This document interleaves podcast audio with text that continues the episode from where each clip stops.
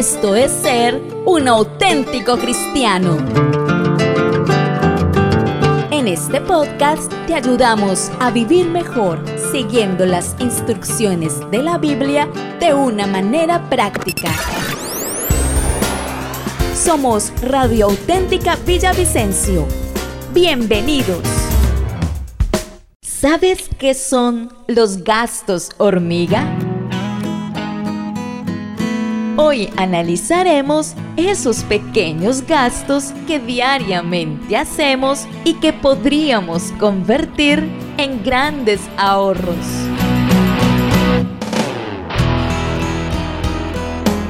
Para ello nos acompaña en la mesa de trabajo el ingeniero y especialista en gerencia comercial Juan Carlos Martínez, junto a nuestro anfitrión Héctor Andrés Cortés. Sí, señores, llegó el momento de hablar y de incomodarnos un poquito, hablando de finanzas, pero a la luz de la palabra del Señor. Es un gusto darle la bienvenida al hermano Juan Carlos Martínez. Hermano, bienvenido, buenos días. Hola Héctor, muy buenos días y buenos días a todos nuestros oyentes en esta ciudad y en todo el mundo donde nos, Sí, señor. donde nos escuchen, ¿verdad? A través de la internet tenemos excelentes conexiones, excelente audiencia en muchos países del mundo entero. Entonces le damos la bienvenida, hermano Juan Carlos, y vamos a continuar con este aprendizaje que le decía ahora a los oyentes, yo mismo aquí sentado empiezo a aprender muchísimo y a confrontarme acerca de esto tan importante que son las finanzas y ajustarlas a la palabra del Señor. ¿Con qué vamos a continuar hoy, hermano? Bueno Héctor, eh, en, en todos estos viernes hemos revisado algunos principios, hemos visto que las finanzas a la manera de Dios implican que haya un reconocimiento de parte de cada uno de nosotros de que se trata de algo espiritual. Ajá, de que no sí, es no es algo que se haga conforme al mundo. En 2 Corintios la palabra de Dios dice es que nuestra guerra no es conforme a este mundo sino es una guerra espiritual sí, asimismo las finanzas también hay que abordarlas desde el punto de vista espiritual. Entonces pues ya hemos visto las prioridades que hemos destacado durante estos días en el manejo de nuestras finanzas que las finanzas es un tema muy importante en, para la palabra de Dios porque habla muchísimo de las finanzas y de la administración del dinero más que de la fe y del amor. Mm, Entonces claro. seguramente el Señor sabía que, que las finanzas iban a ocupar un lugar muy importante en nuestras vidas. Por eso también la palabra dice que, que uno no puede servir a dos señores, porque señor. amará a uno y despreciará al otro. No puede servir a Dios y a la Y la riqueza. Sí, ni siquiera dice Satanás, sino a las riquezas. Y es que a Satanás no le llama Señor. Exactamente. Jamás. Entonces, para muchos de nosotros hablaba ayer con un grupo de hombres y yo les decía, aún para muchos de nosotros cristianos y, y líderes de la iglesia, el Señor no es mi Señor. El Señor son las riquezas. Mm, Entonces hay que empezar a, a tomar acción con respecto a eso. Hemos, vimos, hemos, hemos también hablado acerca de los beneficios de usar sabiamente el dinero. Eh, hemos hablado de la fidelidad, de cómo el Señor quiere que nosotros seamos fieles en todo lo que nos da. Pero entonces yo creo que ya llegó el tiempo de actuar. Mm, ¿sí? Un buen cristiano no solo ora, Sí. también actúa. Sí, señor. Por eso la, la palabra que se acuña es la oración. Debemos orar y debemos actuar. Oración. Oración. qué bueno. Sí, señor. oración en acción. Eso. Entonces, porque nosotros podemos orar muchísimo respecto a nuestras finanzas y que el Señor nos muestre, nos abra cosas, pero debemos ser obedientes a la palabra de Dios Claro. y debemos hacer cosas. Entonces, aquí vamos a empezar a hacer algo que si lo ponemos en práctica en nuestro ejercicio durante esta próxima semana, vamos a empezar un primer eslabón de la escalera que nos va a llevar a, a encontrar una libertad financiera. Entonces, ese primer, eh, ese primer escalón, eh, amable audiencia, hace referencia a mi estado financiero personal. ¿Sí? La mayoría de las personas sabe que a mí el 15 me entra un dinero, el 30 me entra otro dinero, pero normalmente no sé cuánto gasto, ¿sí? Entonces, eh, el hecho de que no sepamos cuánto gastamos, pues muchas veces nos va a llevar a hacer comentarios como los que hicimos hace como unos tres o cuatro viernes y es que, oiga, a mí se me perdió el dinero. Eso fue No que sé me, qué se me hizo. Me chalequearon, Ay, lo boté Eso lo que pasa es que la búsqueda iba muy llena, es que en el banco me metieron la mano al bolsillo. Tremendo, ¿no? Y resulta que no, resulta que eh, nosotros somos desordenados. Hay un principio en la naturaleza que se llama la entropía. Y la entropía dice que todo tiende al desorden. ¿sí? Si yo dejo de, de afeitarme, o de peluquearme, o de asearme, pues tiendo al desorden. Si el jardín que yo tengo no lo organizo, eh, frecuentemente pues se enmaleza y tiende al desorden. ¿sí? Si, el, si la casa yo no la aseo, pues tiende al desorden. De igual manera pasa con nuestras finanzas. Entonces, hay algo importante que debemos tener en cuenta y es cuál es mi estado financiero personal. Entonces, desafortunadamente para, para muchas personas, hacer un, un plan financiero personal eh, se convierte en un Goliat. Es la lucha contra, contra eso tan grande que, que, mejor yo no lo despierto, mejor no me meto por ahí porque yo sé que los saldos me van a salir en rojo. Entonces hay mucha gente que prefiere no mirar sus finanzas porque las ve como un enemigo. Sí. Pero si yo puedo ser valiente y empiezo a hacer el ejercicio apropiadamente, créame que esos ejercicios le van a empezar a significar una libertad financiera en el corto o mediano plazo. Entonces, para arrancar con ese, con ese diagnóstico eh, personal, lo primero que yo debo hacer es darme cuenta y tener claro en dónde estoy colocando mi dinero, dónde están llegando mis ingresos.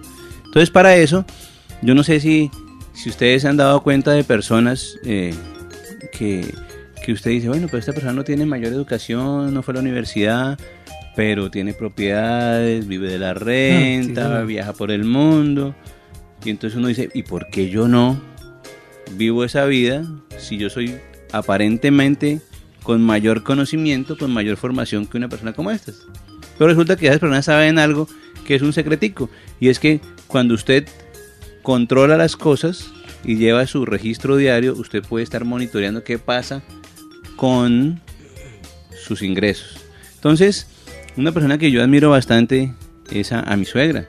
Sí. Mi suegra, ella todos los días, usted la ve, llega uno en la tarde a la casa y ella está con su, su cuadernito de tres columnas todos los días. Sí. Y a veces dicen, no, es que tengo perdido cinco mil pesos, ¿dónde será? ¿Dónde será? Hasta que de pronto, pin, ah, claro, es que fui, compré tal cosa y claro, no y no lo apunté. Claro, entonces, y no cierra su cuadro, no se va a descansar hasta que no aparece Oh, la palabra de Dios dice, ¿no? Cuando a la vida se le pierde la moneda, prende todas las luces y hasta que encuentra ese denario. Sí, señor. Entonces, el Señor nos da un ejemplo de que debemos ser así de diligentes con nuestros ingresos. Entonces, cuando yo eh, tengo ese, ese, esa forma de cuidar mi dinero, pues voy a determinar exactamente cuánto estoy ganando y cuánto estoy gastando. y resulta que esos famosos eh, se me perdió, me robaron, los boté, no existen. Simplemente tenemos unos gastos que no están en nuestra mente, que es un solo desorden. Ese, ese desorden, hermano Juan Carlos, perdóname que lo interrumpa, porque yo me gradué en eso. ese desorden es tan así que pasa eso. Uno, uno llega un momento en que en que paga, en que llega el dinero y uno paga y uno dice, uy, ya pagué todo y me quedó y no feliz y se la gasta. Cuando, ay, se me olvidó pagar esto, se me olvidó pagar lo otro, pero por el desorden, porque uno no tiene cosas apuntadas, cosas escritas que le ayuden a recordar, entonces ahí viene el desorden. Y después de que uno se lo gasta, me acordé que no he pagado esto y el problema nuevamente, y de ahí las deudas y de ahí, no, cosas tremendas. Y entonces, en, en, el momento en que, en que yo empecé, que me dijeron a mí que tenía que hacer un, un informe diario de mis gastos, yo decía, no, pero qué cosa tan absurda. ¿Por qué? Porque era, era algo que iba en contra de mis hábitos diarios. Entonces, no, usted tiene que sentarse y escribir, ¿con cuánto arranca el día? ¿Cuánto gasta cada momento del día? No, que me tomé un tinto, 500 pesos, entonces anote 500 pesos. Que con dos fotocopias, 200 pesos, ¿sí? Porque dice, dice mi padre que, que uno debe cuidar los centavos, porque los pesos se cuidan solos. Entonces a veces uno dice, no, pues que son 100 pesitos, 200, no, mil pesitos, no, este descuadra por mil pesitos, pero... No pasa nada. Pero resulta que esos centavitos van llenando la bolsa. Entonces, ¿qué, ¿cuál es la idea? Hoy, hoy existen muchas herramientas. La que, la que yo eh, usé por muchos años, ahora pues con la tecnología ya, ya cambió un poquito.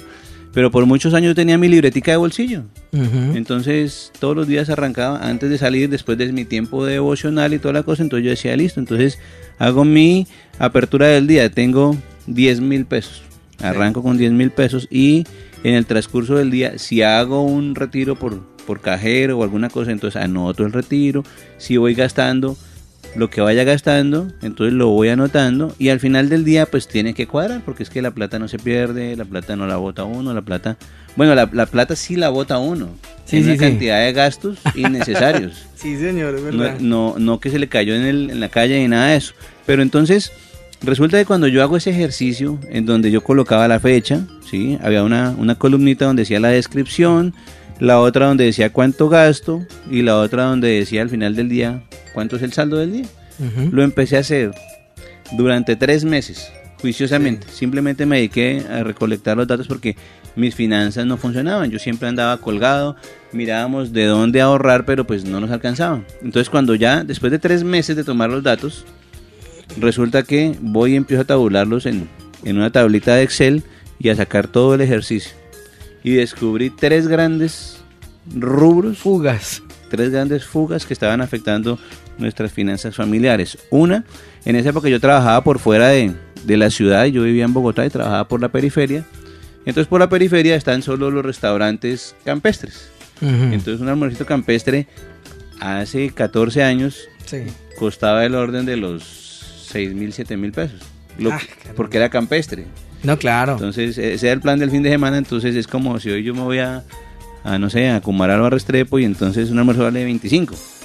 Entonces, en esa época, mis, mis gasticos de almuerzos diarios eran 6 mil, 7 mil pesos. El otro gastico importante eran las botellitas de agua, ¿no? Pues uno conduciendo, qué calor. Entonces, una, deme una botellita con agua, deme otra botellita con agua, deme otra botellita con agua. Entonces, al final del día tenía unos 5 o 6 botellitas de agua Ujú. porque, pues, hoy tengo que hidratarme. Sí, claro. ¿sí? Y pues entonces, claro, para, para también, aparte del almuerzo, pues entonces que, una galletica, que una empanadita, que me encontré con un amigo y una almohábana. Entonces, esos gastos no los tenía yo monitoreados. Cuando hago el ejercicio, esos tres grandes gastos, almuerzos, los botellas con agua y la merienda ocasional, estaban haciendo un hueco grandísimo. Entonces, ¿qué paso ah, de acción tomamos junto con mi esposa? Primero, entonces dijimos, pues para ella también significó un esfuerzo, porque las finanzas de la familia se arreglan en familia, no Ujú. únicamente el esposo jalando o la mujer jalando, sino se arreglan en familia. Entonces, eh, ella dijo, bueno, entonces yo voy a organizarte de la, de la noche anterior, te organizo la lonchera, el almuercito y llevas la lonchera, llevas tu porta. Claro. Y entonces eso para mí fue un trato a mi ego, la cosa más impresionante. Porque pues claro, almorzábamos en, en restaurantes campestres, íbamos con, con el, con el grupo de, de colegas con los que trabajábamos y saque el porta. Mm. Entonces todos pedían su, no, carne a la no sé qué, el pollo a la no sé cuál, el no sé qué. Y yo le Usted decía, a la- con su porta. y yo con mi porta, señorita, me hace el favor y me calienta el porta. Ah, Entonces como yo iba con el combo de, mi- de mis compañeros, entonces me calentaban el porta, pues porque había la venta de otros 8 o 10 almuerzos. sí, claro, claro. entonces, porque normalmente eso no sucede, ¿no? Y entonces yo sacaba mi portica y al principio todo el mundo me hacía bullying con mi porta. ¿Sí? Con el paso del tiempo, la gente decía, oiga, pues, ¿será que su esposa no nos hace almuercito a todos? Porque qué rico, usted se lo manda balanceadito, sabroso, no sé qué. Claro. Y empecé a ahorrarme una cantidad de dinero importante. Lo otro, el agua. Está bien, hidrátese, pero entonces en vez de gastar tantas botellitas de agua, en, en mil, dos mil pesitos, entonces me compré mi termo de cuatro litros y todos los días salía tanqueado a la casa. Cuatro litros de agua. Y el- todavía tengo el termo, todavía tengo el termo ahí en, en la casa. Y el otro era pues que la almojabanita, que la empanadita, no, pues simplemente me compraba mi paquetico de galletas y llevaba mis dos paqueticos de galletas o mi bocadillo. Con el ahorro que logramos hacer en ese ejercicio, de hacer ese ejercicio, el Señor me permitió pagarle un salario mínimo a mi esposa en esa época, salario mínimo de esa época, por- para que ella se quedara en casa. Entonces, porque una vez escuchaba yo a un pastor y decían que un hombre que es conforme al corazón de Dios, pues el Señor lo bendice en muchas áreas, dice, y es, es, tan, es tan así que le paga un salario a su esposa en reconocimiento a la labor que está haciendo en el hogar. Uy, Y padre, entonces- Buen punto. Entonces ahí, eh, estimados hombres, yo, yo los reto a que uno, pues hagan su, Que nos organicemos. su, su planillita diaria, Sí. Y usted va a encontrar sorpresas. Y va a llegar el día en que usted diga, cuando yo escuché eso, yo, dec- yo le decía a mi esposa, algún día, algún día, amor, por fe algún día, ese pastor cada vez, no, que se cae la predica porque cada vez me la pone más, más difícil. Pero yo le decía, algún día, y ese algún día llegó. ¿Sí? Entonces, si llegó para mí, también puede llegar para usted. Usted diga, oiga, no hay un trabajo con más amor, con más placer que hace una mamá en la casa, pero es un trabajo que es muy desagradecido. Sí. No se ve el trabajo. Entonces, ¿por qué no darle un reconocimiento, no solo en palabras, en cariño, en afecto, que, que a veces también escasea ese reconocimiento en los hogares? ¿Sí? Y no solo eso, sino también decirle, vea, amor, este dinero es para ti. No para que lo gastes en las cosas de la casa. no, es claro. para, ti, que tú quieres hacerte las uñas, que te quieres el, peinado, que te quieres. ¿Listo? Que quieres hacer un almuerzo con tu familia, con la mamá, con, con lo que sea.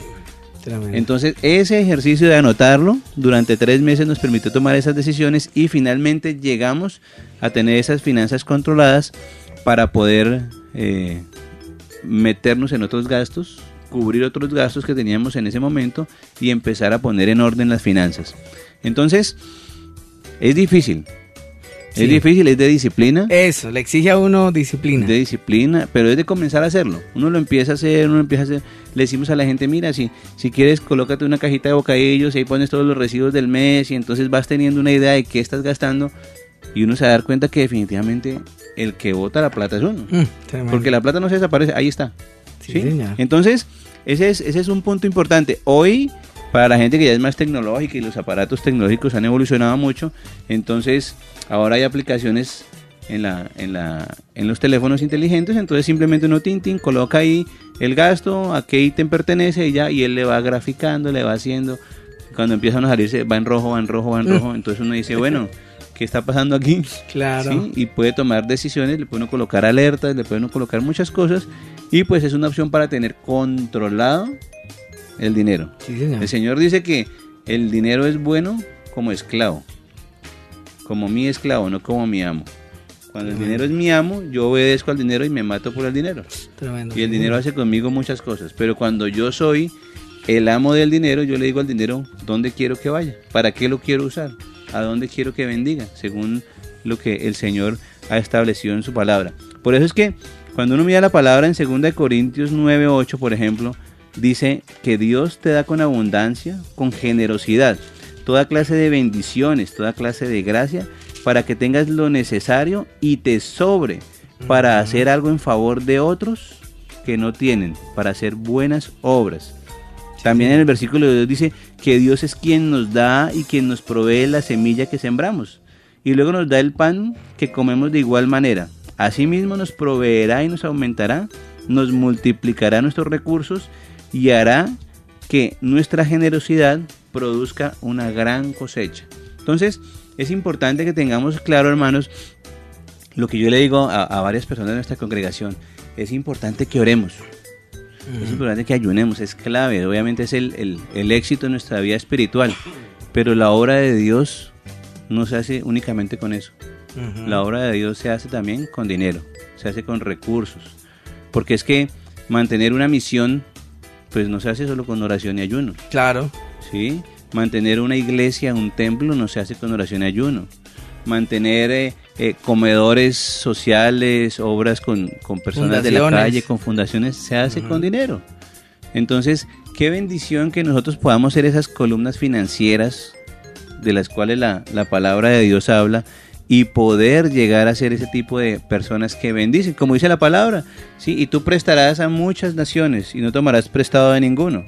Entonces, es importante que podamos vivir esa, esa realidad de lo que habla la palabra. Entonces, yo le invito a que usted se compre una libretica que le vale mil, dos mil pesos, pero esa libretica le va a cambiar su vida si usted lo hace diligentemente, cada día, cada día. Ya más adelante hablaremos de otras estrategias que usamos que a veces uno dice, no, pero estos son como muy anticuadas, muy aburridas, pero cuando uno empieza a anotar y uno empieza a ver que es que ya al fin de mes estoy saliendo de deudas, que con el tiempo... Que da resultado, ¿no? Hay ahorros, que con el tiempo puedo invertir, que con el tiempo puedo dar para la obra, entonces uno dice, wow, definitivamente sí, yo era una persona muy desordenada.